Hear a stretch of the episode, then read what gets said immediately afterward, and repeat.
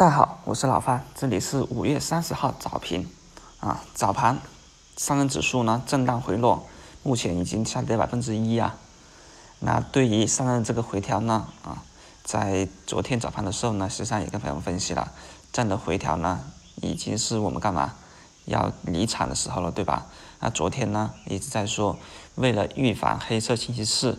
实际上呢，我们在昨天冲高的时候就已经要开始在做一部分的仓位减仓，而今天一旦回调以后，是不是在午盘，也就是在下午时间两点半以后，就可以去选择对你手上个股做一个重新加仓动作，等待它又再次冲高，然后呢反复做 T 呢？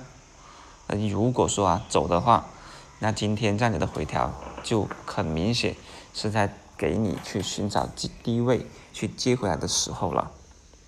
像昨天呢，银行、保险有一定的动作，但今天啊全都偃旗息鼓了，已经不见它们啊再冲回来了。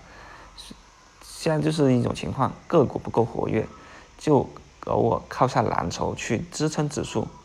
我昨天来看，中证五零指数已经是连续两个十字星。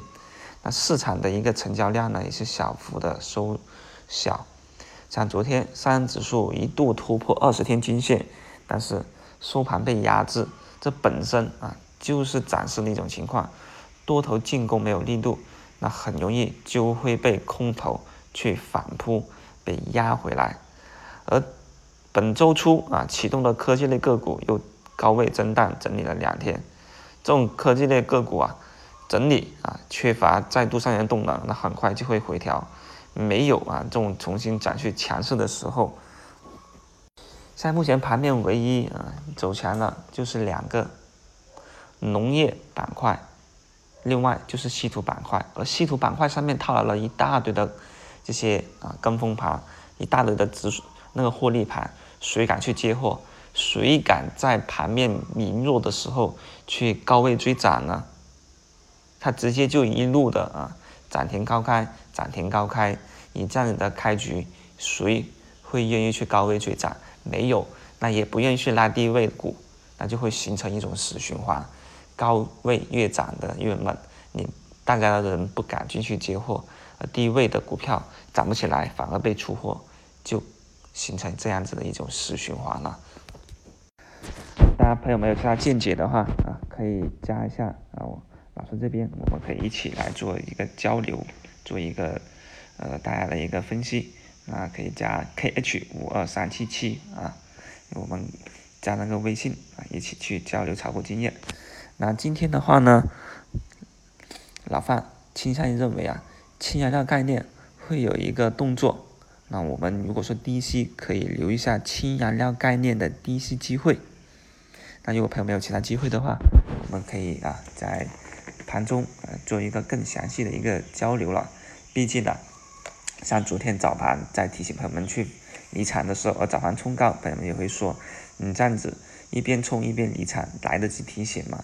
所以在尾盘如果我们再说就迟了，对吧？像今天直接低开，那我们在离场就已经是明显迟的。同样，像今天说尾盘两点半以后，那才是一个重新去低吸回来的机会，而。